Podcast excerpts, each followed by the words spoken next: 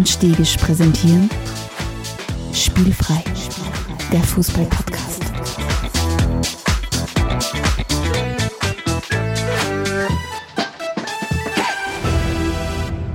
Herzlich willkommen zu einer neuen Folge von Spielfrei, dem Fußball-Podcast direkt aus Graz. Und mir gegenüber Stefan, mein alter Freund Adelmann. Stefan, hi. Hallihallo. Gut, gut dich zu sehen. Ich habe gerade überlegt, ob man, nachdem ich jetzt nicht mehr in Graz bin, ob wir, ob unser Anfang oder unser, unser, ist es eine Signation, unser Intro, ob das noch stimmt. Naja, wir hauen das Also, ja aus von Graz in die Welt stimmt, und ja. Ja, das stimmt. wird schon irgendwie halbwegs passen. Hey, gut dich zu sehen. Wie geht's dir? Ja, eh ganz gut, danke. Bei, bei dir auch alles bestens soweit? Ähm, alles gut. Ähm, der Lockdown nimmt die eine oder andere Verpflichtung, ähm, nimmt die eine oder andere Möglichkeit. Aber ja, Ist alles plus minus im Leben? Also ist plus minus im Leben. Ähm, ich muss kurz ansprechen, was ich schon off the record angesprochen habe.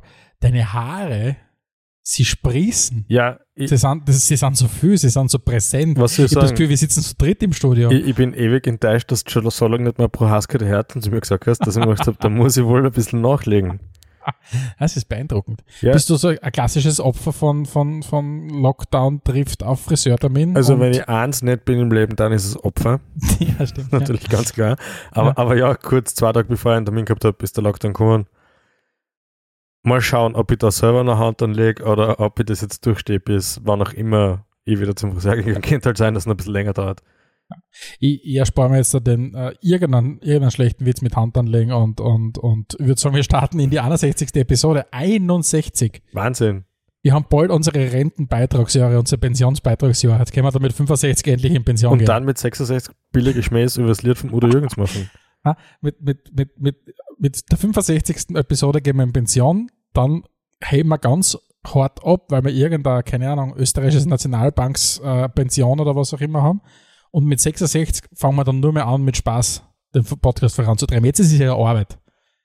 Ja, das hört sich nach einem soliden Plan an. Ein paar, paar Wochen vergehen und das geht sich heuer nicht mehr aus, glaube ich, glaub, knapp, gell? Ah, ich glaube Müssen wir fast. fast eine Doppelfolge einlegen. Nur Schauen wir mal. Äh, du, äh, was ist ein Thema heute? heute, äh, wir haben äh, die Situation, dass in rund einem Jahr das Auftaktspiel der WM 2022 ansteht.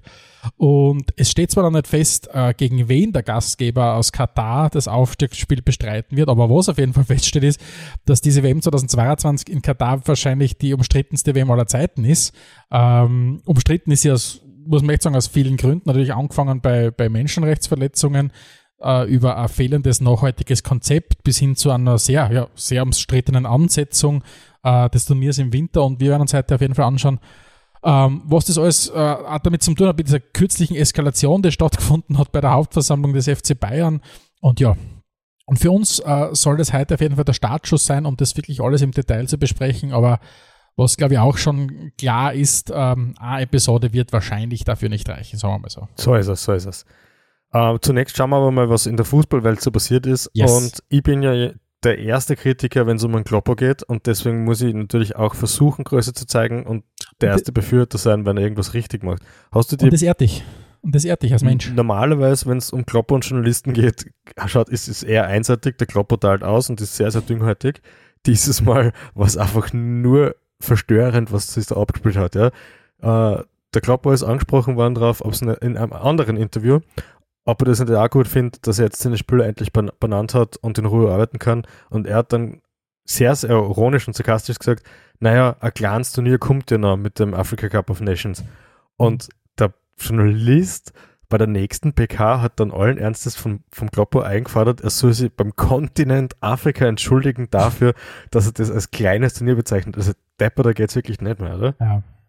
Also das ist, ja, weiß ich nicht, da sind die, die, die, die Argumentationen ein bisschen, glaube ich, eskaliert in dieser Äh, Geschichte. Völlig, völlig abstrus. Aber gut, wir bleiben da kurz in Liverpool. Den Diogo Jota, den kennst du natürlich vom Rasen, wie er die Tore nur so einspeist, oder? Ich habe, ja, ja, also ich habe den einmal, da war er da bei, bei, bei den Wolverhampton Wanderers, habe ich den einmal bei FIFA gekauft Mhm. und habe mir gedacht, der Junge, der ist schnell. Aber ich habe mir nicht gedacht, dass der so gut wird. Der ist wirklich gut und der ist nicht nur im professionellen Fußballspielen mit dem Ball am Platz gut, sondern auch, wenn es um FIFA geht. Wirklich. Das hat darin E-Sportler. gemündet, dass er am Wochenende, bevor er äh, am Platz gestanden ist, noch schnell an einem FIFA-Turnier teilgenommen hat, online.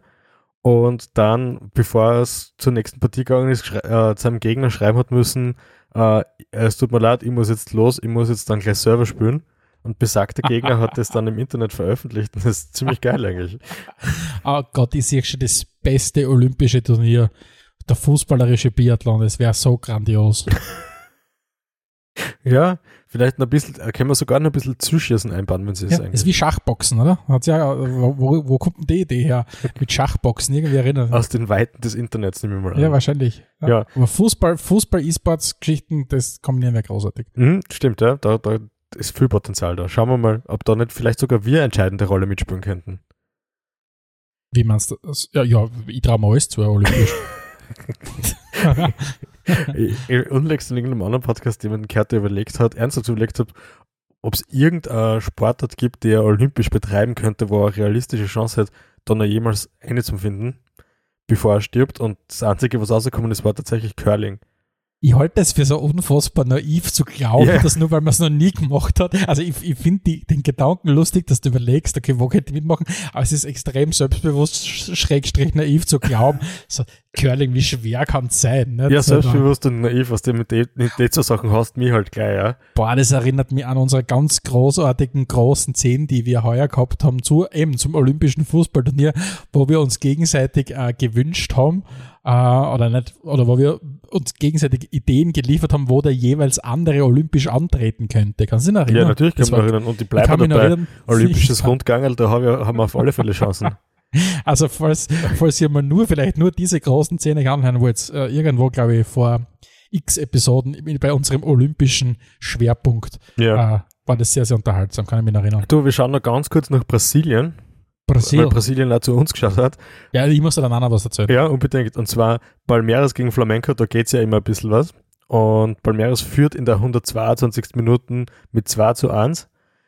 Der Stürmer von Palmeiras, aber natürlich super den Namen vergessen, begeht einen Stürmerfall, nichts weiter tragisch und er läuft halt zurück zur Mittellinie wird dabei vom Schiedsrichter touchiert und geht mit der sensationellsten Strahl, wie du es dir vorstellen kannst, zu Boden, bis der Schiri rennt und, glaube ich, auf, auf Portugiesisch fragt, ob er ein bisschen deppert ist.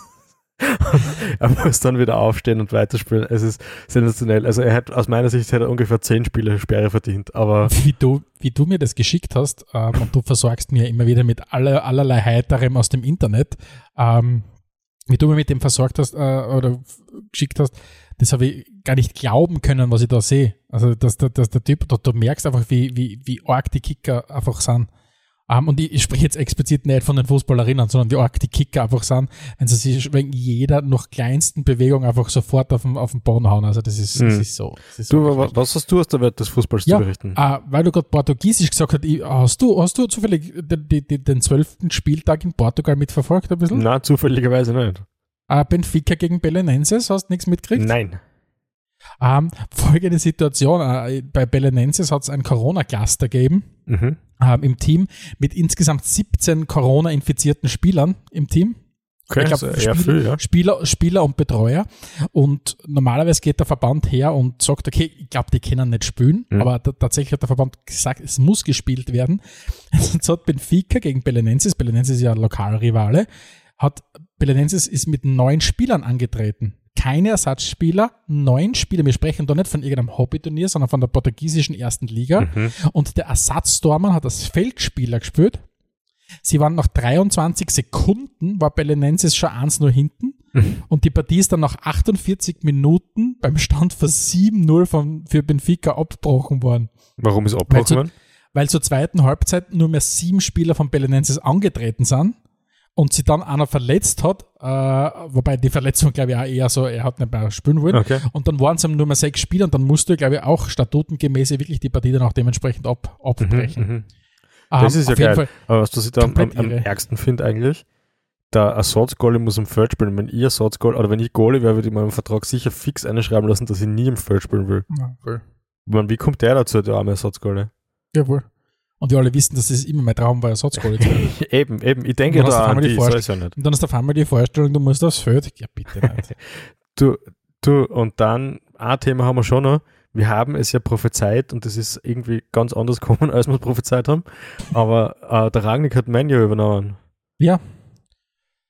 Ich bin sehr gespannt, wie das wird. Ähm, einerseits natürlich holen sie ihn in dem Versprechen, dass er in seiner Vita stehen hat, wirklich Vereine ziemlich nach vorn gepusht zu haben. Nur bin ich halt sehr gespannt. Die Meinungen gehen gerade sehr auseinander. Ich habe das Gefühl, die bei Schalke sagen das nicht so wie du. Ja, naja, zumindest war er schon recht erfolgreich. Aber was er halt wirklich gemacht hat, er hat halt sehr viel, ja, U23-Spieler halt immer wieder geholt, mhm. die, die, die gerade bei Salzburg und so weiter und, und auch bei Hoffenheim, die dann halt so richtig durchgestartet sind.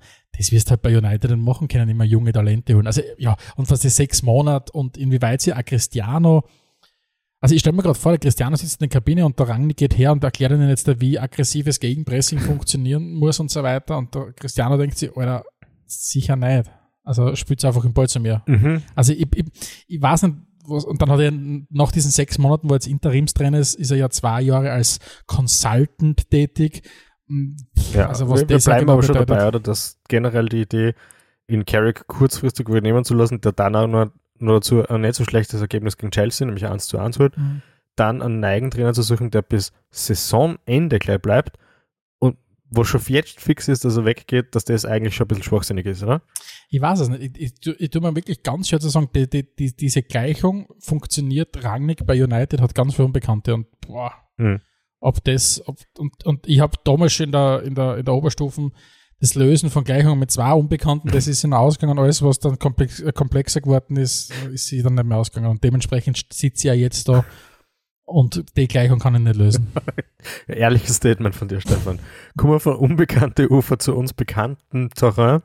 Gehen wir zur nächsten Rubrik. Und das ist wunderschöne. Überleitung. Ja, jetzt hast du aber super eingegrätscht, umsonst, ja?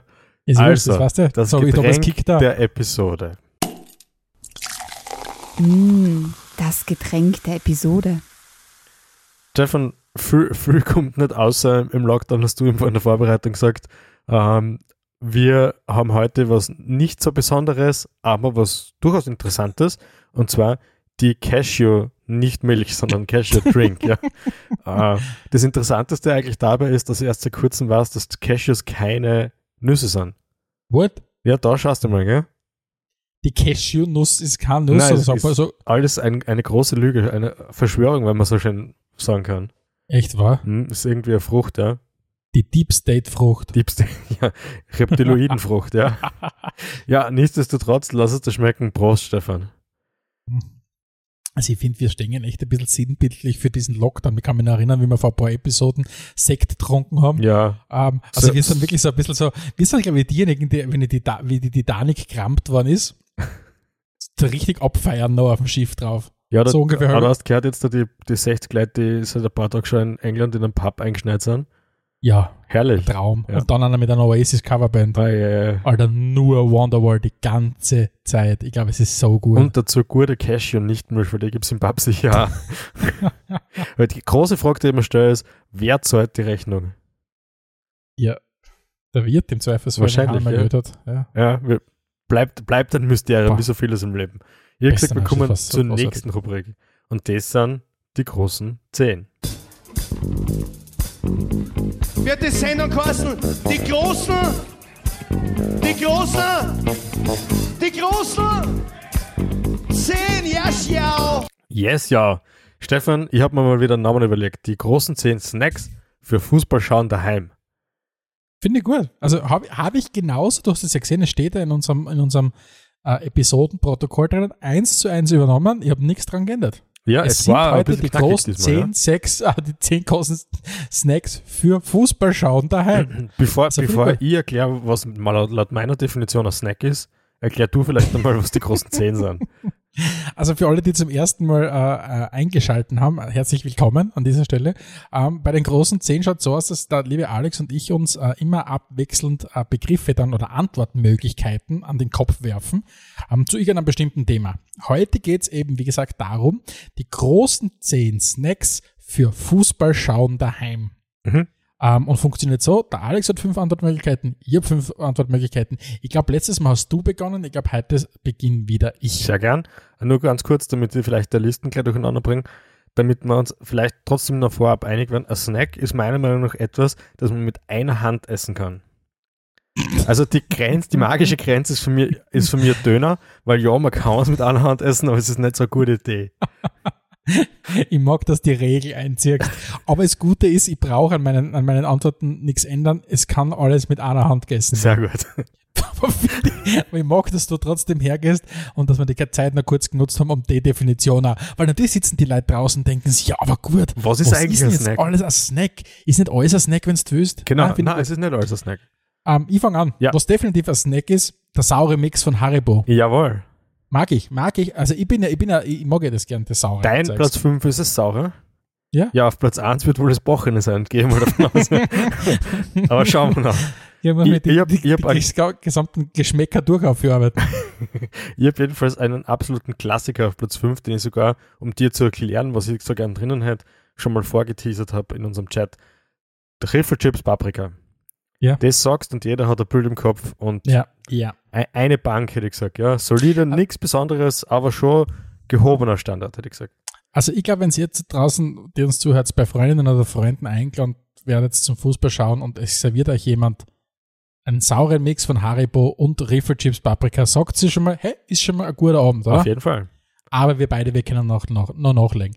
Mein Platz 4, und nachdem ich sauer gehabt habe, Mhm. gehe ich jetzt in Richtung salzig. Ich, ich dachte zwar- Umami. Na, aber ich, ich gehe jetzt äh, in Richtung salzig und zwar den ganz klassischen Party-Mix. Aha, ja, ja. Weißt du, diese, diese kleinen, diese Plastikdeckerler und so weiter, wo man also mehrere so Gebinde, man wie so im Krankenhaus, diese Krankenhaussteller, wo du den Salat hast und so weiter. Ja, ja. Und gibt's dort mit Salzbrezen und so Salzcracker und so weiter. Na, Was mich eben zu meiner Frage bringt an dich. ja. Bist du eher Salzbrezen-Typ oder eher Salzcracker-Typ? Ja, schwierig zum sagen. Ich muss auch ehrlich sagen, ich bin überhaupt kein Fan von Partymix, weil da ist eigentlich nichts drin, was mir taugt. und ich habe irgendwann mal gelesen, ich weiß nicht, ob es stimmt, aber angeblich haben Soletti gleich viel Kalorien wie Pommes. Und Das mal gehört, ja. Das wäre sehr schade, weil Pommes finde ich schon sehr viel geiler als Solettis. ja, also da hätten sie dann gleich gar keine Chance Ja. bei mir. Aber mh, vielleicht dann doch eher Brezen, ja? Okay, sehr gut. Deswegen funktionieren wir im Podcast so gut, weil wir beide Salzbrezen-Typen sind. Ja, wahrscheinlich, ja. Ist das unser Boah, das ist ja ein super Erfolgsgeheimnis. T-Shirt. Das ist ja ein super T-Shirt. Aber es ist wurscht. T-Shirt ist ein anderes Thema. Ähm, Aber ein Thema, das wir jetzt dann gerne erwähnen werden. genau. Platz 4, lieber Alexander, bei dir. Äh, Platz 4 bei mir, da sind wir noch im Salzigen, ist die Wasabi-Nuss. Kenne ich gar nicht so Oh. lang, muss ich sagen, natürlich, weil gibt es hat es in meiner Jugend natürlich nicht gegeben, zumindest nicht in Anger, wo ich her bin. Aber jetzt da seit so fünf, sechs Jahren oder so, hat sich die Wasabi-Nuss mit ihrer, mit ihrer Kombination aus Schärfe und salzigen und diesem Teig und der knackigen Nuss, also das taugt mir schon ziemlich. Ist die, ist die logische Ja. Schlussfolgerung von diesen Paprika-ummantelten Dingen. Nicknacks? Ja, wollte jetzt natürlich keine Werbung machen, aber genau die, ja. Ich finde natürlich, Ja, ja. aber Wasabi ist alles, was ein Nicknack gern sein möchte. Das ist wirklich, ja, Wasabi, die Wasabi-Nuss, vielleicht ist es auch keine Nuss, wer weiß, wenn die Cashew-Nuss auch keine Nuss ist, Ja, vielleicht ist Erdnuss es auch die Wasabi-Frucht. Ja, weiß ich nicht, nur weil du Erdnuss hast, aber ist ja ich schweife ab. Aber ja, Wasabi-Nüsse, ganz großartig. Äh, mein Platz 3, ein ganz klassisches Stegisch-Chili. Uh, Ja, du hast es, du hast es als Person mit deinem Chili ja, auf meine Rangliste geschafft. das ist ja lieb. Weil wenn ich bei dir zu Gast bin, ich meine, du bist grundsätzlich ein ganz großartiger Koch und, und ein noch viel besserer äh, Gastgeber. War jetzt aber- cooler Java. Ja, was? aber, aber, aber es ist tatsächlich so, das Stegisch-Chili, ich mag mein eigenes Chili auch sehr gerne, aber dein Chili ist nochmal, weil meistens hast du irgendeine gefinkelte Idee. Oh, ja. Aber übertreibst das auch nicht mit den gefinkelten. Aber das ist, wir wollen über Fußball reden, wir wollen heute ja nur über die WM in Katar sprechen. ja, wobei so eine eigene Kochsendung hätte auch was. Aber ja, Ja, mein Platz 3 ist, ist das einzig Süße auf meiner Liste. Und da gibt es nur eine Sache, weil das ist absolut meine Lieblings-Süßspeise, Draché-Kekse. Oh, ja, bravo. Jedes Bravo, Jahr zu bravo, Weihnachten bravo. von mir ja. gefordert, dass wir das am Keksteller mit aufhören. Ja. Aber ich glaube, es fürchten sie alle, dass dann nur mehr das gegessen wird. Ja, finde ich gut. Finde ich Was gut. hast denn du auf Platz 2 dann Ich schon? mach's ganz kurz. Mein Platz 2, hast du schon gehabt. Ähm, Wasabi-Nüsse schaffen es bei mir auf Platz Uh. 2. Die haben für mich das Fußballschauen, ja, ich nehme das Wort in den Mund, revolutioniert auch nochmal. Oho, schau her. Weil äh, es, ich rechne wirklich im Fußballschauen vor Wasabi-Nüssen und im Fußballschauen nach Wasabi-Nüssen. Und seither ist es wirklich ein ganz anderes Leben. Jetzt nicht, dass ich weiß, was eine Gretchenfrage ist, aber für mich ist es das jetzt die Gretchenfrage. Die meisten kulinarischen Entdeckungen, oder nicht die meisten, aber einige kulinarische Entdeckungen hast du bei mir daheim gemacht. Hast du der erste Wasabi-Nuss auch bei mir gegessen? Das kann ich nicht mehr sagen. Es war nicht so ein life-changing Moment, dass ich mir das erinnern kann. Sagst jetzt da kurz nachdem Das sage ich jetzt. kurz bevor es es gesagt kann hast. schon sein, Ja, vielleicht, vielleicht hast du damals gesagt, schau, du, essenskulturtechnischer Banause, du hast einen Nicknack, der noch viel, viel besser Das ist. geschimmelt ist. Das Na, aber Wasabi-Nüsse, auch bei mir auf Platz Ja, zwei, kann man ganz machen. großartig. Bravo, bravo Wasabi-Nüsse. Von mir weg wird's jetzt, also von mir aus wird es jetzt nur mehr scharf. Ähm, Oh. Platz 2 bei mir ist äh, eigentlich ein, äh, ein neuer, mo moderner Klassiker, den es jetzt bei mir daheim öfters gibt. Ein moderner Klassiker. Mhm. Und zwar, äh, nachdem mir ja fast kein Fleisch mehr ist, äh, was da auf Platz 1 dann konkurrieren wird, aber gut, äh, ist ein Käsetoast mit Jalapenos im Toast drinnen Mhm. und rot-weiß natürlich, also mit Ketchup und Mayo dazu. Käsetoast mit Und Jalapenos. diese Kombination aus Oh. Käse und Jalapenos, das taugt mir schon ja, das ist tatsächlich geil. Wenn was nimmst du für einen Käse? Ah, da, was wir so haben. Also ja, meistens irgendein Cheddar oder so irgendwas. Irgendwas, was halt gut schmilzt, ja. Und wenn, wenn du sagst, meistens nur, was wir haben, also nimmst du immer die ganz klassischen Toastblock-Käse. Nein, den darf ich kaufen. Das ist der Frau verboten. Ich, ich will, nicht, will nicht näher drauf eingehen, aber ich, Frau oder, oder Hausarzt. ich habe erst kürzlich tatsächlich ein Video gesehen vor, einem- vor einem Sternekoch, der gemeint hat, man kann beim Toast machen, was man will, aber der einzig richtige Käse ist der in Plastik eingeschweißt. aber nichtsdestotrotz, ja, äh, den gibt es Aber, aber ist auch da ja, aber ja, jede einzelne Scheibe Toast in Plastik einpacken. Ja, es ist, es ist schon absurd. Ich Vielleicht, wir brauchen uns nicht wundern, warum die Erde brennt, Ja, muss man auch sagen. Aber ja, voll wahr. Dein Ich Platz wüsste jetzt 1, nicht- Stefan. ich will es auch nicht nur auf den Käse schirmen, aber ja, auch ein, ein Grund. Mein Platz eins und ich will ganz spezifisch sein, ist die Pizza, Mhm. aber sie muss bestellt werden. Das heißt, ich meine nicht, wenn jemand so nett ist und daheim selbst eine Pizza macht, Mhm. mir geht's ganz bewusst darum, es muss bestellt werden. Weil erstens mal in meiner Erfahrung, ich habe mir ganz selten selbst eine Pizza dann zum Kicken daheim bestellt. Das ist immer für mich eine kollektive Erfahrung gewesen, Pizza bestellen. Ja. Mit, mit Fremden. Und ich mag grundsätzlich alles an dem Ritual. Ich mag zum Beispiel dieses, dieses Ritual, dass man wirklich irgendwer sich dann entscheidet, okay, wir warten nicht mehr länger auf die eine Person, die noch nicht rechtzeitig gekommen ist mit dem Pizza bestellen. Wir bestellen jetzt da. Wo du immer denkst, du bist der Born Leader, wer auch immer du gerade bist. Und einfach sagst, wir beenden dieses Warten jetzt und jetzt bestellen wir. Und dann natürlich diese, diese, ja, fast schon überschwängliche Freude, wenn dann tatsächlich dann der Pizzalieferant kommt und dann wird in aller Ruhe, das ist ja was Schönes, wenn dann alle ihre Pizza haben Ja. und dann, dann, dann, dann, dann hast du die Situation, dass alle ihr Pizza essen und es ist richtig schön ruhig ist am Anfang. Außer du hast den einen Freund dabei, der nichts isst. Und dann die, die Bühne nutzt natürlich, um dann aufzutrumpfen. Ja, Essen. eine sehr schöne gesagt, Geschichte. Pizza ist mein Platz eins der großen zehn Snacks für Fußballschauen daheim. Finde ich sehr gut. Ich habe auf Platz 1 was, was auch gleich wieder den Connex zum Stadion herstellt. Das ist was, was es sowohl als auch gibt. Ein Frankfurter mit Senf und Oh. Krenn und Ja. Semmel und nur um die zu ärgern, Ketchup. Also nicht, nicht, nicht Wazzo Ketchup im Allgemeinen. Ähm, Ketchup ist was ganz Großartiges. Ähm, aber Frankfurter mit Ketchup ist dann legitim, wenn du noch nicht im, na, wenn du noch im Grundschulalter bist. Sobald du dann aus dem Grundschulalter draußen bist, ist es nicht mehr okay. Aha. Na wirklich, es ist nicht okay. Ketchup zum, na, Ja, na, ja, na, das na, ist- na, na, na, na. Das ist natürlich der Meinung, der aber in dem Fall jetzt halt nur eine Meinung ist, weil ich finde, es braucht alles, ja. Aber scharfes Ketchup, das ist noch wichtig, ja. Ja, das macht's, ja, macht's slightly besser. Stefan, wir müssen, so. wir, müssen, wir müssen ein bisschen die Werbetrommel für uns rühren. Ja, rühr mal. Und zwar, äh, wir werden demnächst ein spielfrei T-Shirt auf den Markt bringen. Bravo. Ja, und weil, weil wir natürlich ein gemeinnütziger Verein sind und entsprechend nicht über allzu große finanzielle Mittel verfügen, äh, werden wir da eine Seite einrichten, wo man das Shirt dann mal begutachten kann und werden dann Vorbestellungen per E-Mail entgegennehmen. Ja? Und zwar redaktion.spielfrei.at ist die E-Mail-Adresse, an die ihr euch wenden könnt, wenn ihr uns generell was zum Sagen habt natürlich. Also auch da sind wir immer wieder dankbar, wenn unsere Hörerinnen sich bei uns melden. Aber im Konkreten kann man da jetzt eben in Zukunft dann dieses T-Shirt bestellen. Das heißt, den Link dazu, den werdet ihr auf spielfrei.at finden, gleich auf der Startseite irgendwo sehr präsent. Und Bestellungen dann an redaktion.spielfrei.at. Wir werden das offen lassen für, ich würde mal sagen, Mitte Dezember. Werden dann die Bestellung gesammelt aufgeben und dann im neuen Jahr euch eure Shirts zuschicken. Und sie werden richtig, richtig duften. Ja, wäre cool. Wir haben schon gesehen, also sind sehr happy. Äh, Nur mal eine Frage der Zeit. Das heißt, wenn ich dazu komme, dass ich diese Seite einrichte und dann geht's los.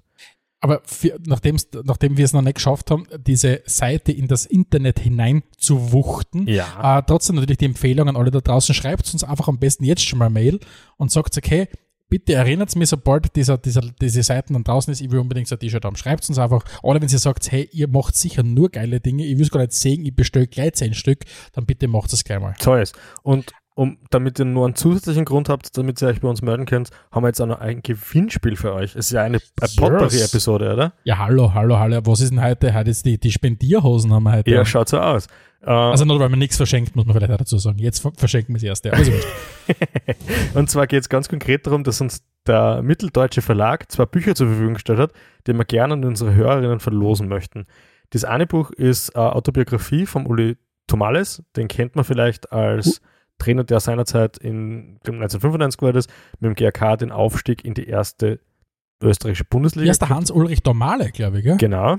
Ja, ja. Äh, die, die, das Buch heißt Ich bin Trainer, kein Diplomat. Und das geht eben unter anderem um sein turbulentes äh, Trainerleben, das ihm ja äh, eben neben dem Aufstieg vom GRK äh, Finale im Europacup der Pokalsieger mit Lok Leipzig beschert hat.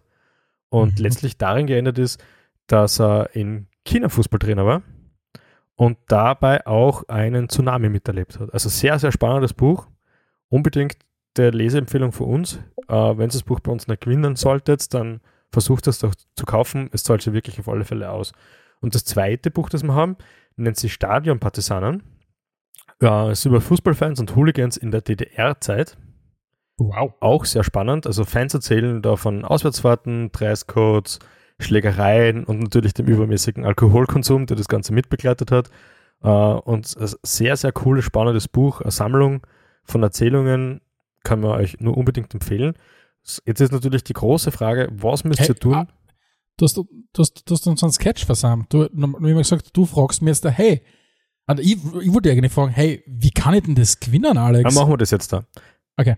Geht schon. Hey Alex, wie kann ich denn das eigentlich gewinnen, die, eins von diesen beiden geilen Büchern? Das ist sehr, sehr einfach, Stefan. Und zwar äh, schickst du uns am besten eine E-Mail an redaktion.spielfrei.at Mhm. mit dem Kennwort Gewinnspiel, kennen wir das in dem Fall der Betreff, ja, und schickst uns einen Screenshot mit von deiner Bewertung unseres Podcasts, entweder auf Apple Podcast oder Spotify oder so.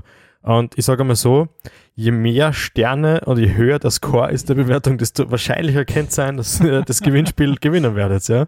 Also na, das ganz ist- im Ernst. Ich muss, Ähm, ich muss nichts anderes machen, als einfach nur spielfrei super gut bewerten auf irgendeiner Podcast-Plattform. Davon einfach nur an meinem Handy einen Screenshot machen und das mit meinem Mailprogramm an redaktion.spielfrei.at schicken. So ist es. Wir, wir wollen es euch ja, Ja, nicht schwer Alter. machen. Wir wollen Ja, diese Alter. Bücher unbedingt verschenken. Wir finden, dass es sehr cool Das- ist. Das Einzige, was nur noch einfacher gehen würde, ist, wenn wir mit so einem gecharterten Flugzeug über Graz fliegen oder über Wien fliegen und Bücher abwerfen. was man vielleicht nicht machen sollte, weil das wahrscheinlich lebensgefährlich ist. Genau. Aber trotzdem, das wäre das Einzige, was noch einfacher Bücher wäre. regeln lassen wir aus, aber die Bücher selbst wollen wir euch natürlich unbedingt weitergeben. Das heißt, redaktion.spielfrei.at, Betreff, Gewinnspiel und es geht schon los. Bücher regen, so finde ich, klingt so ganz, ich habe so eine ganz eine komische Vorstellung jetzt von so einem esoterischen Leseverein. Bücher regen.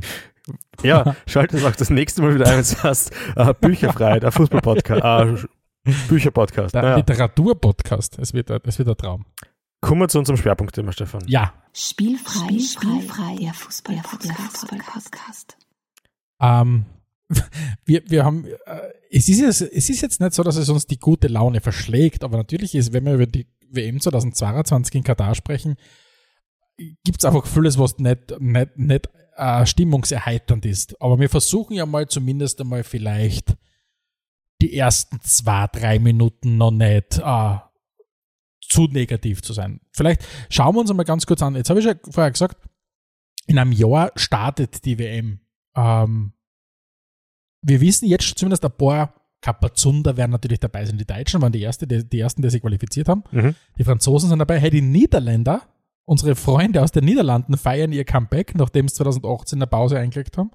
Ähm, und sogar, wer hätte damit gerechnet, das ÖFB-Team hat sogar noch die Chance, äh, sich für die WM 2022 zu qualifizieren. Was sagst du denn dazu? Äh, Ja, Theorie, äh, die Hoffnung stirbt zuletzt, aber sie stirbt, sage ich, um möglichst positiv zu bleiben. Ja. Äh, also, Ach, Es geht halt in zwei Quali-Runden im Playoff jetzt quasi nur darum, dass man dass man es wirklich schafft, aus österreichischer Sicht sich für die WM zu qualifizieren. Ähm, aber es, das Problem ist halt so einfach, die Gegner am Papier auch sind, vor allem im, im, Gegenzug zu, im Gegensatz zu dem, was wir sonst noch zugelost bekommen hätten können, ähm, sind das halt genau die Partien, die Österreich unter Foda zumindest nie gewinnt, weswegen wir überhaupt in dieser Playoff-Situation sind. Also ich sehe da leider nicht allzu viel Chance, dass man da weiterkommt. Aber ja, es gibt ein oder zwei Spiele, sie können sie beweisen. Die Mannschaft selbst glaube ich schon, dass sie stark genug dafür wäre. Ich weiß nicht, ob die Taktik, die sie mitkriegen, auch passend ist. Aber ich glaube, keiner von uns hat, wie so diese Trauerpartien da teilweise, ich meine, ergebnistechnisch war es keine Trauerpartien, aber wenn du das vor eineinhalbtausend Leuten in Klagenfurt so die Länderspiele anschaust, hat keiner damit, glaube ich, gerechnet gehabt, dass tatsächlich noch die Chance besteht, dass du für die WM qualifizierst ja, das stimmt, 2022. Ähm, vielleicht werfen wir ganz einen kurzen Blick auf die Gastgeber. Äh, die die äh, Kollegen aus Katar mhm. äh, bereiten sich auch auf die WM vor. Und wie macht man das im, im, im bunten FIFA-Universum äh, am einfachsten? Indem man hergeht und einfach außerhalb von seinem eigenen Verband bei ganz vielen anderen Dingen mitspielt. Zum Beispiel, weiß nicht, ob Sie das alle überhaupt wissen da draußen, äh, die Kataris haben auch mitgemacht äh, an der WM-Quali in Europa. Mhm. Gruppe A zugelost bekommen. War, war eine sehr äh, spannende Idee. Also ich finde es ja, das muss man ja sagen, das ist für, tatsächlich eine, eine Art der Verbesserung, weil bis jetzt war es ja immer so, dass die Gastgeberländer oder das Gastgeberland selbst an der Quali nicht teilnehmen durften und entsprechend wenig Spiele gehabt haben in der Vorbereitung, vor allem Spiele gegen hochgerätige Gegner. Das haben die Katar, also oder die FIFA, wer auch immer das entschieden hat, natürlich richtig gemacht. Äh, ansonsten muss man natürlich schon sagen, gar so gute Leistung haben sie nicht abgeliefert. Also ne, zehn Spiele, zwei Siege, äh, drei Unentschieden, fünf Niederlagen. Also man muss vielleicht dazu sagen, es, es, ihr habt es euch wahrscheinlich eh gedacht, aber die Kataris treten ja außerhalb der Wertung an. Also es ist jetzt nicht so, dass da irgendwie in der, in der Tabelle eingeflossen sind, aber sie haben halt einfach quasi mitgespielt in dieser Gruppe. Genau. Und, und die zwei Siege hat es gegeben gegen, gegen Luxemburg und gegen Aserbaidschan. Ähm, und der Rest waren eigentlich weniger überzeugende Partien. Also ich bin gespannt, wenn sie es nicht irgendwo an, an, Kaufrausch entwickeln und noch schnell 15 Leute einbürgern. Ich glaube, wird das eher, ja. Genau, also mit dem Einbürgern ist ja nicht so deren Ding, ne? Ja, zumindest beim Handball haben sie es über Gebühr betrieben, ja. mal so. Ja, stimmt, ja. Ich kenne also jedenfalls also im Kader von, von Katar genau einen einzigen Spieler ein bisschen. So stark. Und das ist der Almoes Ali. Und den, okay. oder Ali, den, und den kenne ich eigentlich nur deswegen, weil der tatsächlich in Österreich gespielt hat beim LASK.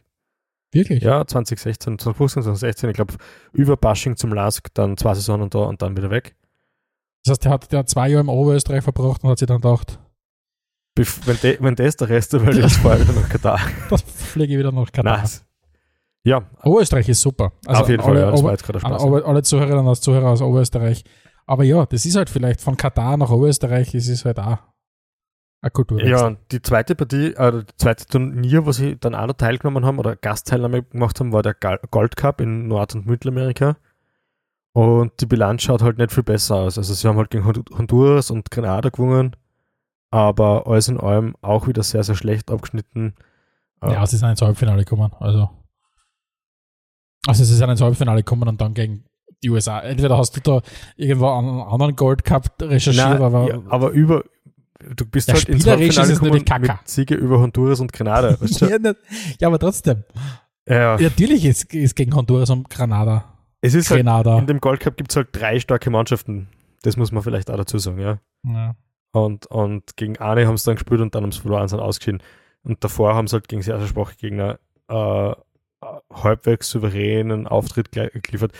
Was ich befürchte bei der ganzen Geschichte ist halt, oder was heißt befürchtet, im Grunde genommen ist mir das Abschneiden von Katar bei der WM extrem wurscht, aber es wird der schwächste Veranstalter sein, den es bis jetzt gegeben hat bei den Turnieren, das ist klar. Und was ich befürchte, ist, dass die nicht einmal ein Tor schießen werden und einfach sang- und klanglos in der Vorrunde ausscheiden. Ja, außer es ist mit der FIFA schon besprochen, dass er, da, dass er Tor schießen. Äh, also das habe ich vergessen, Entschuldigung. Das kann natürlich, das kann natürlich auch sein. Oder ins Halbfinale um, kommen. Hallo Russland. Apropos FIFA. Vielleicht äh, schauen wir uns mal ganz kurz dorthin. Ähm, jetzt, jetzt habe ich schon gesagt, ähm, äh, nächstes Jahr ist es soweit, 21. November, um genau zu sein. Ähm, also ziemlich genau zwölf Jahre, nachdem die WM an, an Katar vergeben worden ist. Ähm, und wenn man so will, ja, der Anfang allen Übels oder zumindest der Anfang, äh, der öffentlichkeitswirksame Anfang allen Übels, wenn es um, um, um die WM in Katar geht. Und, und um vielleicht jetzt auch nochmal dieses, dieses kongeniale Duo FIFA und Katar nochmal anzuschauen. Ähm, fünf Jahre nach WM-Vergabe äh, 2010, also im Jahr 2015, sind die Hälfte der damaligen Wahlmänner des FIFA-Exekutivkomitees mittlerweile gesperrt wegen mehrere Laufen strafrechtliche Ermittlungen. Also ich finde, der Beginn, der Ankick des Eröffnungsspiels steht so sinnbildlich für mich für das ganze Turnier. Und zwar Ankick ist am Montag um 11 Uhr Vormittag unserer Zeit. Und also. Schön, dass du das ausgesucht hast. Ja, habe ich tatsächlich ja, nachgeschaut. Cool, also, ja. hab ich, hab ich, es ist der Tag vor meinem Geburtstag nächstes Jahr und ich glaube, ich werde mich da, irgendwas anderes werde ich machen. Aber ich werde wahrscheinlich nicht, na, das Eröffnungsspiel am Montag, wahrscheinlich muss ich arbeiten, Montag Vormittag, aber ist wurscht. Ähm, aber ja, vielleicht schauen wir mal ganz kurz drauf, was, was, was sind denn eigentlich diese, diese ganz großen Themen, die unbedingt angesprochen werden müssen. Weil, sagen wir uns ehrlich, es wird darauf hinauslaufen, wenn man dann die Fußball-WM mitverfolgt, und das ist jedem offen, wie er es machen will, ähm, wird es wieder sein, zwei Wochen oder vier Wochen lang Fußballfest. Und alles genau, ist eitel Wonne und dann irgendwann ist es vorbei und es gibt einen super Nachbericht und alles ist, alles ist grandios. Aber dort sind wir noch nicht. Wir sind noch nicht bei dem Punkt, dass das Turnier angefangen hat, wo quasi, wo du nichts mehr machen kannst und wo einfach die, die FIFA-Maschinerie ins Laufen kommt. Aktuell stehen wir bei dem Punkt, dass der Guardian recherchiert hat ähm, oder zusammengefasst hat und Anfang diese, diesen Jahres veröffentlicht hat, dass es mittlerweile insgesamt 6500 Tote auf den Baustellen der WM gegeben hat. Mhm. 6500 das Tote. Das ist eine unfassbare Zahl. Ähm, das ist nicht vergleichbar mit, mit allen anderen Fußball-Weltmeisterschaften oder was auch immer Turnieren, ja. die stattgefunden haben, weil ganz einfach diese schiere Menge an Gastarbeitern, Katar ist ja ein kleines Land ja. und, und da haben wir, ist aber ein riesen Infrastrukturprojekt, aber was da passiert, ist einfach noch immer, es hat zwar versucht worden, die Situation zu verbessern, aber noch immer absolute Katastrophe. Ja, also vielleicht nochmal ganz kurz zur Einleitung. Also es gibt einmal das eine Thema der Vergabe. Da wissen wir jetzt schon, einige Leute äh, haben strafrechtliche Verfahren und dürfen vielleicht nie wieder irgendwas im Fußball machen. Äh, dann haben wir das Thema mit, der, mit dem, dass die, dass ja im Sommer in Katar bis zu 50 Grad hat, weswegen die WM im Winter ist, weil wenn man dort dann die Stadien, die man aufbaut und dann später wieder abdruckt, klimatisiert, dann kann man zumindest spülen.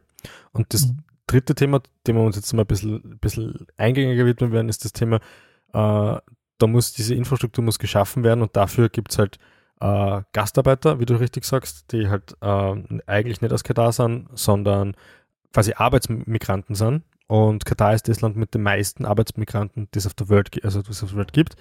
Ähm, Bauprojekte werden umgesetzt um 185 Milliarden Euro. Es ist, es ist unfassbar. Also die Kosten für diese WM stellt jegliche andere WM aber sowas von in den Schatten. Sensationell, ja. Die WM 2010 in Südafrika hat 3,5 Milliarden US-Dollar kostet. Mhm. Die WM 2014 in Brasilien 11 Milliarden. Und jetzt stellen wir mal, ich, du hast gesagt 185, ich habe einmal die Zahl gelesen von bis zu 200 Milliarden US-Dollar. Ja, nein, die 185 sind nur für Bauwerke. Nur für Bauwerke, aber dann, bist, dann bin ich mit den 200 Milliarden oder 200, 220 Milliarden, was ich gelesen habe, das ist unfassbar. Wir, wir sprechen da von dem Verhältnis 1 zu 65 von der WM 2010 in Südafrika zu der WM jetzt der nächstes Jahr in Katar. Das ist unfassbar, ja. Und, und eben die, die Lage dieser Gastarbeiter, das ist natürlich auch ganz wichtig, die ist halt prekär. Also die UN weist seit 2013 mittlerweile darauf hin, äh, was da alles für Schindluder getrieben wird. Man kann es sogar nicht anders nennen. Äh, die, die Zahl der Toten, die du vorher genannt hast, ist unfassbar groß.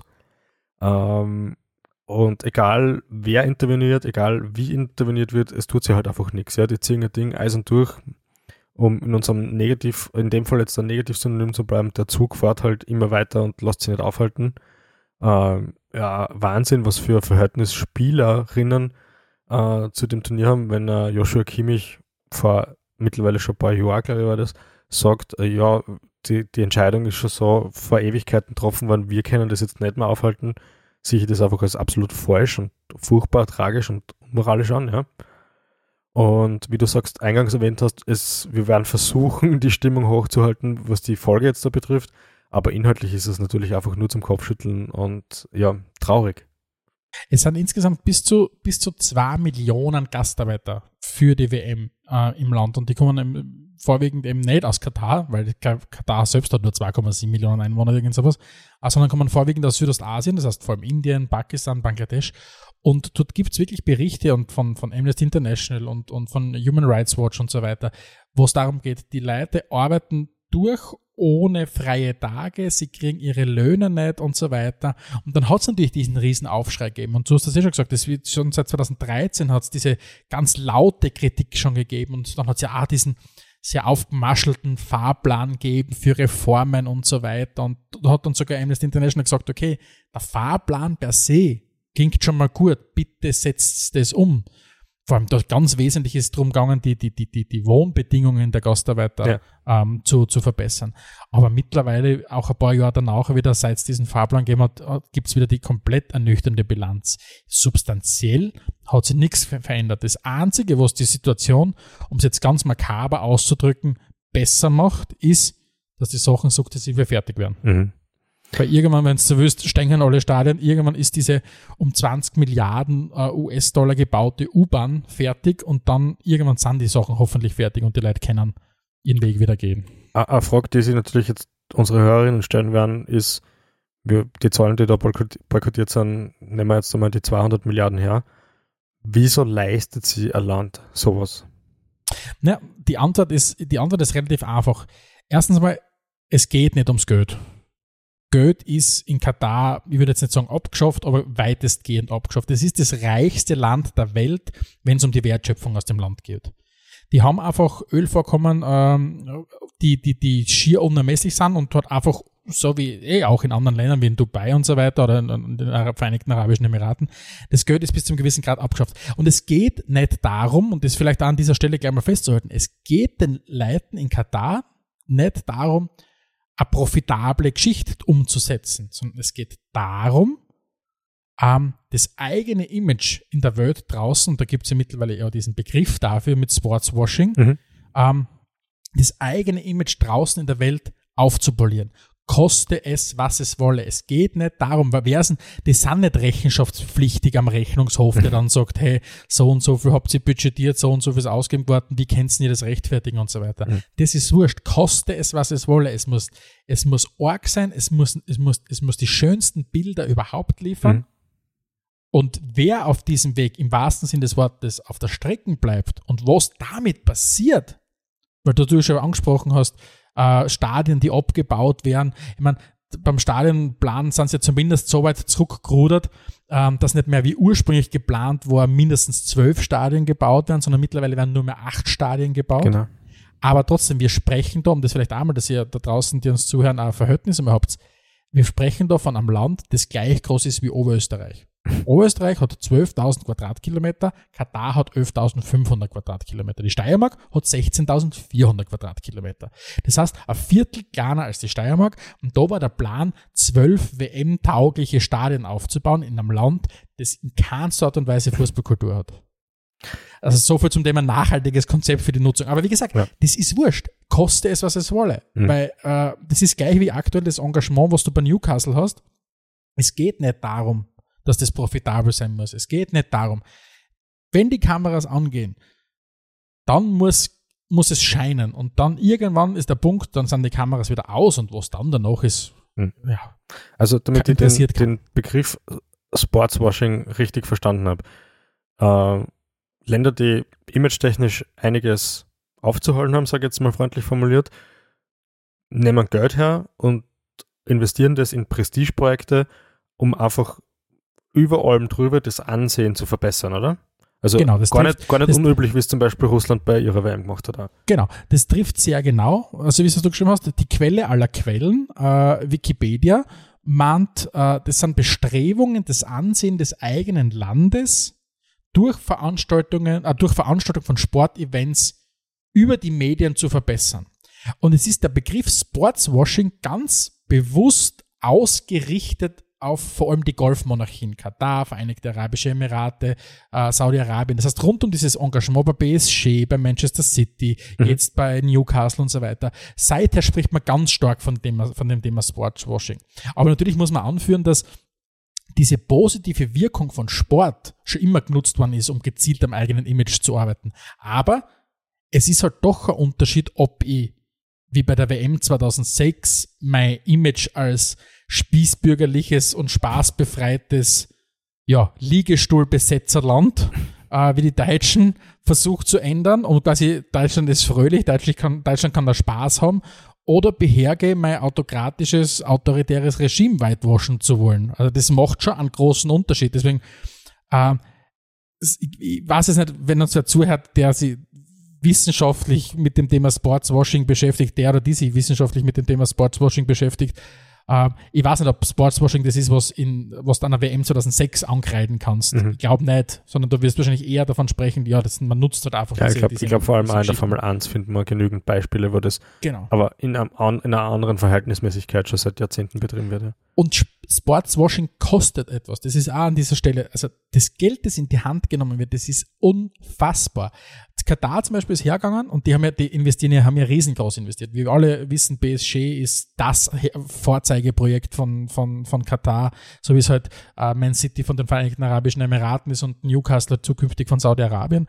Und Katar ist auch hergegangen und hat wirklich Sport, äh, Sport, das ist außerbringen, Sportpromis wirklich für Vermarktungszwecke eingebunden und die fürstlichst bezahlt.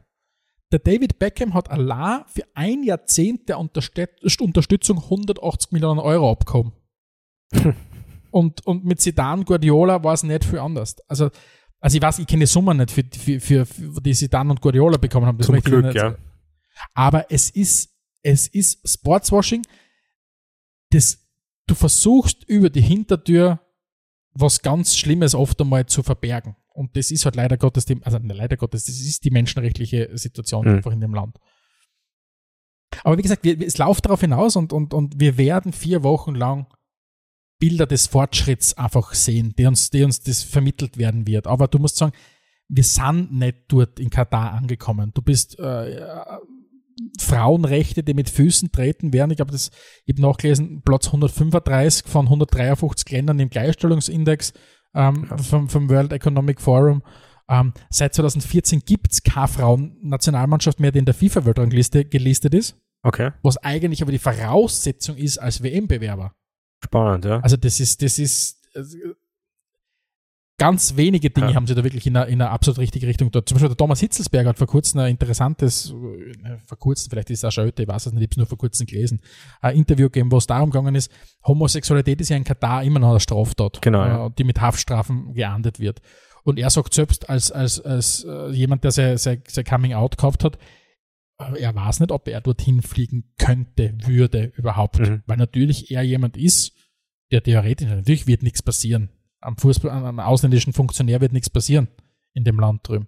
Aber es ist halt, das ist halt absolut unmoralisch, was da abgeht, ja. Äh, weil du jetzt eh schon ein paar Mal Richtung Deutschland äh, abgedriftet bist. Ich glaube, es, äh, es, gibt ja ein sehr, sehr tagesaktuelles Thema in Deutschland, ähm, was man mit Katar verknüpfen kann. Und zwar die Jahreshauptversammlung vom FC Bayern. Die ist ja alles andere als souverän abgelaufen.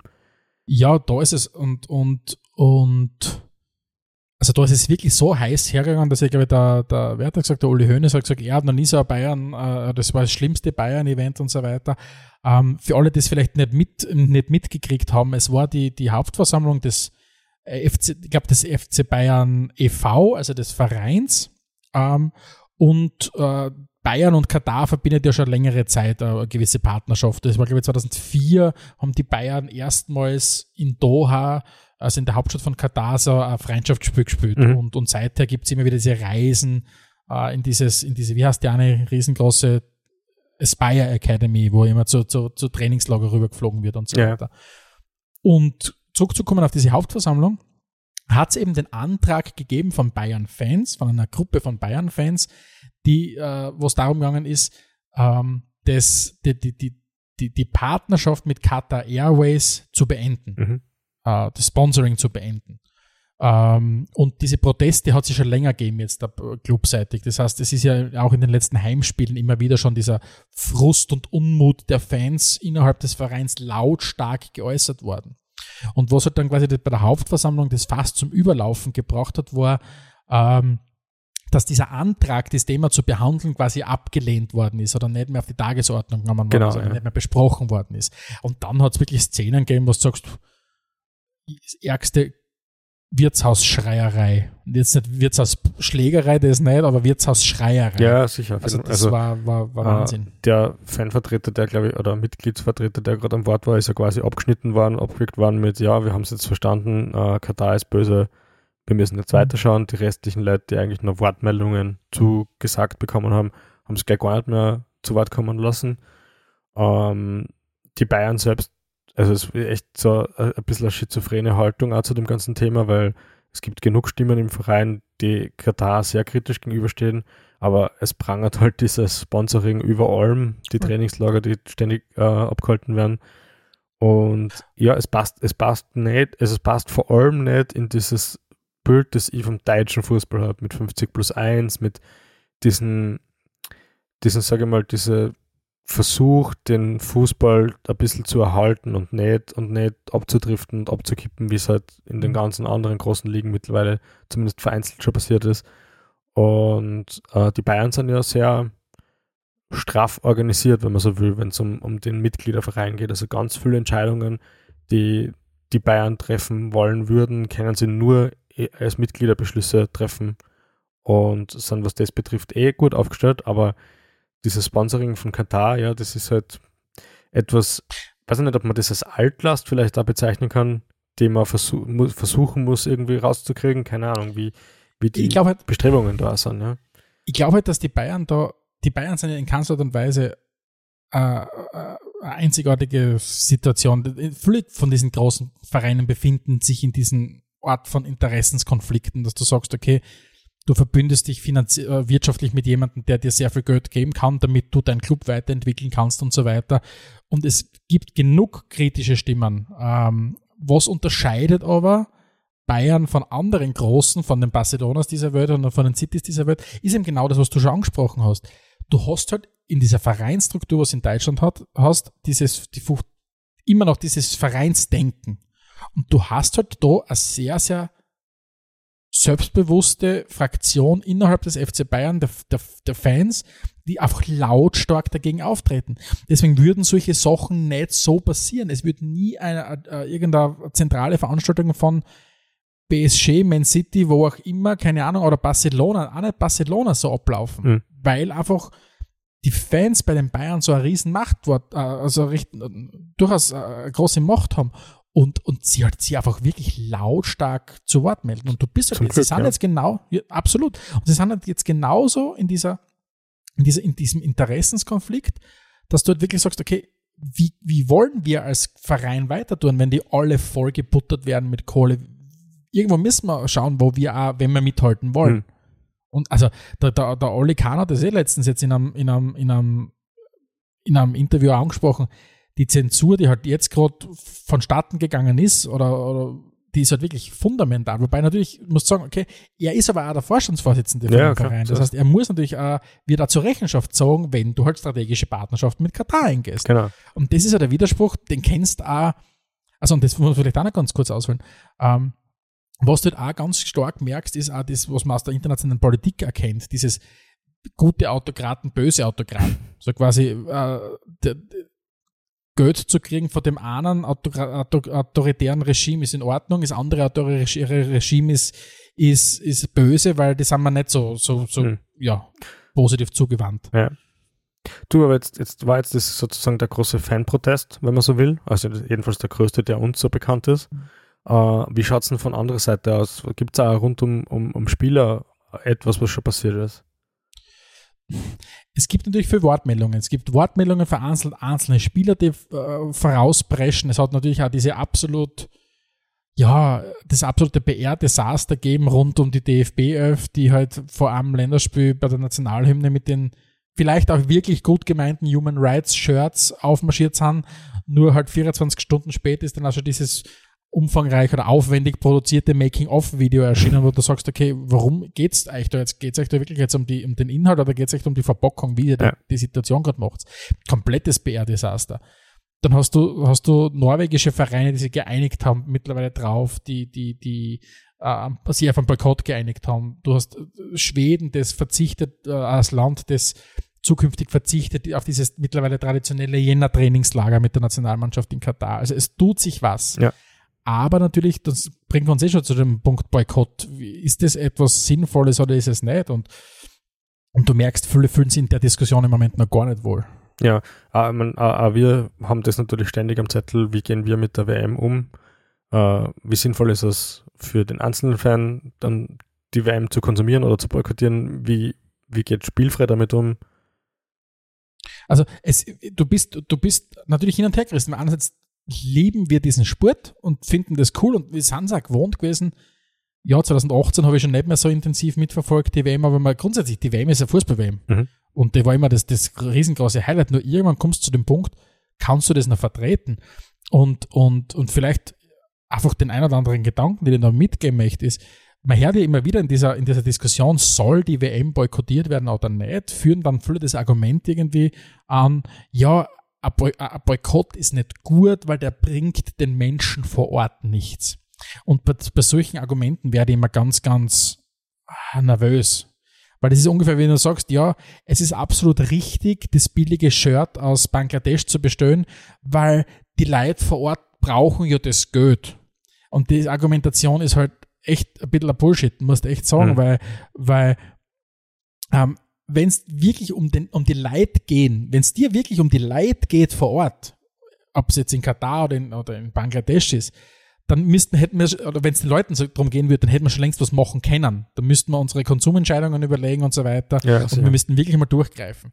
Ähm, aber die entscheidende Frage ist, kannst du das wirklich noch, wenn die Leute sagen, ja, dann ist es auch fein, kannst du das mit dir selber vertreten, zu sagen, okay, ich, das schaue ich mir auch noch exzessiv an. Und das ist einfach, ja, für viele Fußballvereine tatsächlich auch eine schwierige Entscheidung, ja. weil es halt eben der Fußball ist, den sie so gern haben. Man, da, da an dieser Stelle auch gleich nochmal den Aufruf, also natürlich interessiert uns auch eure Meinung zu dem Thema. Jederzeit einfach eine Mail schicken an redaktion.spielfrei.at. Wir würden gern wissen, wie ihr zu dem Thema steht. Für uns ist auch schwierig. Wir haben jetzt natürlich intensiv äh, das Thema recherchiert, Stefan. Ähm, vielleicht ein Punkt, den ich, noch, den ich schon noch anbringen möchte in diesem Forum. Wir haben jetzt schon ein paar Mal darüber geredet, den Kataris geht es nicht um Kohle. Es geht darum, das Image zu aufzupolieren. Und, und das Wichtigste, was sie wollen, sind gute Bilder. Und sie wollen als Gleichberechtigter an diesem Bankett teilnehmen mit all den, den, den Funktionärsverbänden und, und, und Präsidenten und, und Bipapo. Und ich glaube, das stärkste Zeichen, das man setzen kann, wenn es einem wirklich ehrlich gemeint zu weit geht, was passiert, dann ist das stärkste Zeichen für mich wirklich, dass man sagt, okay, ich, ich nehme nicht Platz an diesem Bankett. Mhm. Weil nur so nimmst du die Möglichkeit, ähm, wirklich ein Zeichen zu setzen. Weil was ist das Schlimmste, was die, die, die Leute haben, was, was, die, was die Machthaber in Katar befürchten? Das sind schlechte Bilder, das sind kaum prominente Persönlichkeiten während der WM äh, leere Tribünen und so weiter. Schaust an, was, die gleiche Diskussion haben wir 2018 auch geführt, rund ja. um die WM in Russland. Und im Endeffekt sind dann auch wieder alle auf der Tribüne umgesessen. Mhm. Oder fast alle. Genau. Und deswegen, deswegen, wenn also sie fragen uns nicht, ob, ob wir boykottieren, weil wir sind im internationalen Sportbusiness nicht entscheidend. Noch nicht halt wirklich, entscheidend. Noch nicht natürlich. Aber wenn es halt wirklich, keine Ahnung, du hast irgendeinen prominenten Fußballer, der vielleicht wirklich äh, überlegt, kann ich das vertreten oder was auch immer, das stärkste Statement setzt ganz sicher, setzt ganz sicher, indem du sagst, okay, du bist dort nicht dabei und dadurch nimmst du ihnen die Möglichkeit auf ein Foto, auf ein Video mit dir oder was auch immer. Hm. Wie du schon richtig gesagt hast, ob wir das ganze Thema boykottieren oder nicht, ist prinzipiell sicher nicht entscheidend, aber wir wollen eine gewisse Haltung zeigen, sage ich mal. Und äh, im Zuge der Recherchen für die Episode sind wir auf jeden Fall zu dem Schluss gekommen, es gibt da sehr viele Themen, die man weiter, größer und intensiver beleuchten wollen. Das heißt, im nächsten Jahr werden wir uns intensiv mit dem Thema auseinandersetzen. Ihr werdet da auf jeden Fall noch mehr von uns hören. Man, ja, wie wir das genau äh, anlegen, das werden wir uns noch überlegen. Ähm, eure Meinung zählt auch. Das heißt, nochmal der Hinweis, redaktion spielfrei.at für eure Meinung zu dem Thema, aber auch natürlich, wenn ihr ein Shirt bestellen wollt von uns oder an Gewinnspiel teilnehmen wollt, meldet euch, meldet euch einfach bei uns. Wir freuen uns. Oder wenn es uns Oder wenn sie uns sagen wollt, was eure Lieblingssnacks sind, weil das ist ja auch, was wir bei Spielfrei besprechen wollen, natürlich mit euch. Stimmt, ja. Also wir wollen ja alle Spe- Aspekte des Spiels betrachten, ja. Und ansonsten freuen wir uns auch drauf, wenn Sie das nächste Mal wieder einschaltet, wenn es heißt Spielfrei, der Fußballpodcast direkt aus Graz. Adelmann und Stegisch präsentierten Spielfrei, der Fußballpodcast.